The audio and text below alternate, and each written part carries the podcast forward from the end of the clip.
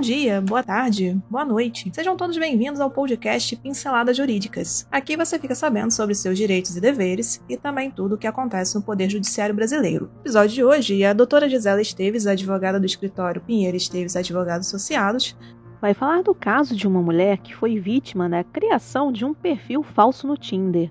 Diante da postura tomada pelo aplicativo, ela teve que recorrer à justiça. Ouça agora qual foi a decisão.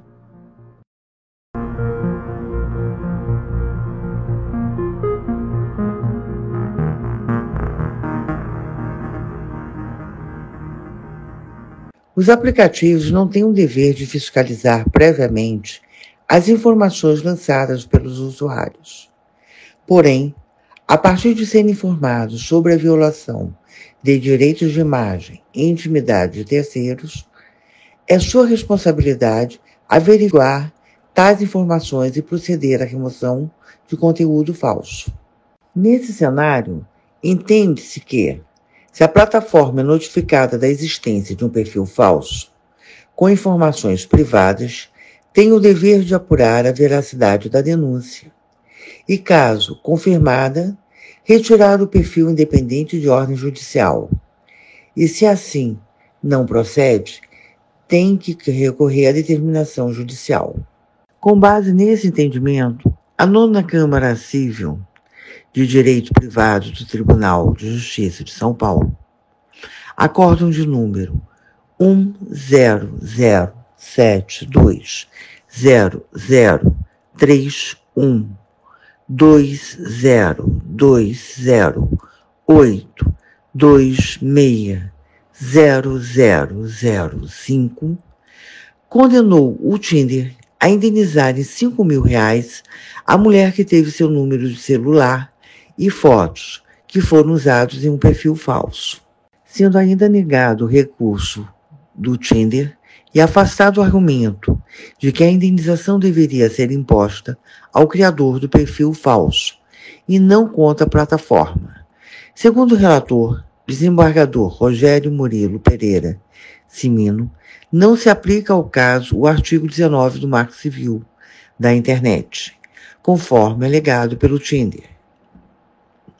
Os casos dos autos divergem da hipótese descrita, porque o caráter da rede de relacionamentos do aplicativo da parte ré não tem a finalidade de difundir ideias ou publicar informações de cunho geral, mas tão somente de aproximar pessoas pela internet, cujos perfis contêm unicamente informações pessoais, afirmou.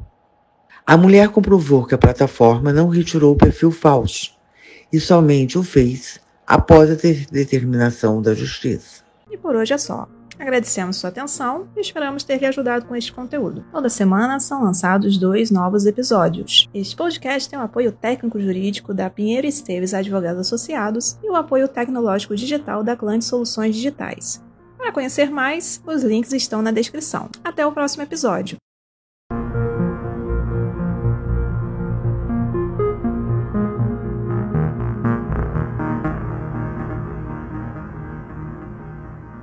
Bom dia, boa tarde, boa noite. Sejam todos bem-vindos ao podcast Pinceladas Jurídicas. Aqui você fica sabendo sobre seus direitos e deveres e também tudo o que acontece no Poder Judiciário Brasileiro. No episódio de hoje, a doutora Gisela Esteves, advogada do escritório Pinheiro Esteves Advogados Associados, vai falar do caso de uma mulher que foi vítima da criação de um perfil falso no Tinder. Diante da postura tomada pelo aplicativo, ela teve que recorrer à justiça. Ouça agora qual foi a decisão.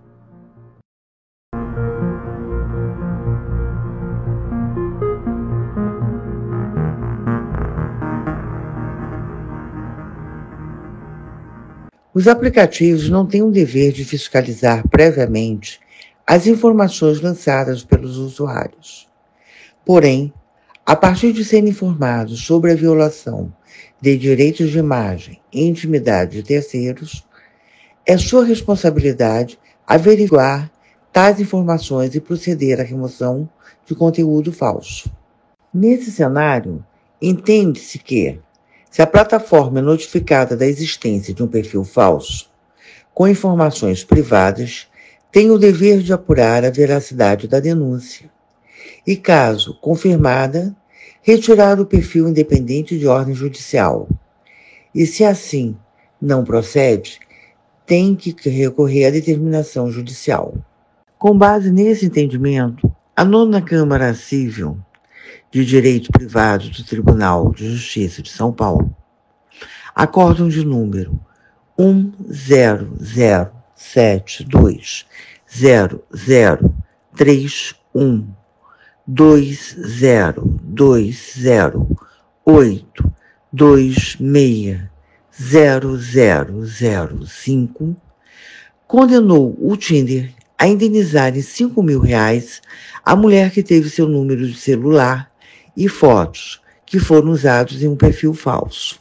Sendo ainda negado o recurso do Tinder e afastado o argumento de que a indenização deveria ser imposta ao criador do perfil falso e não contra a plataforma.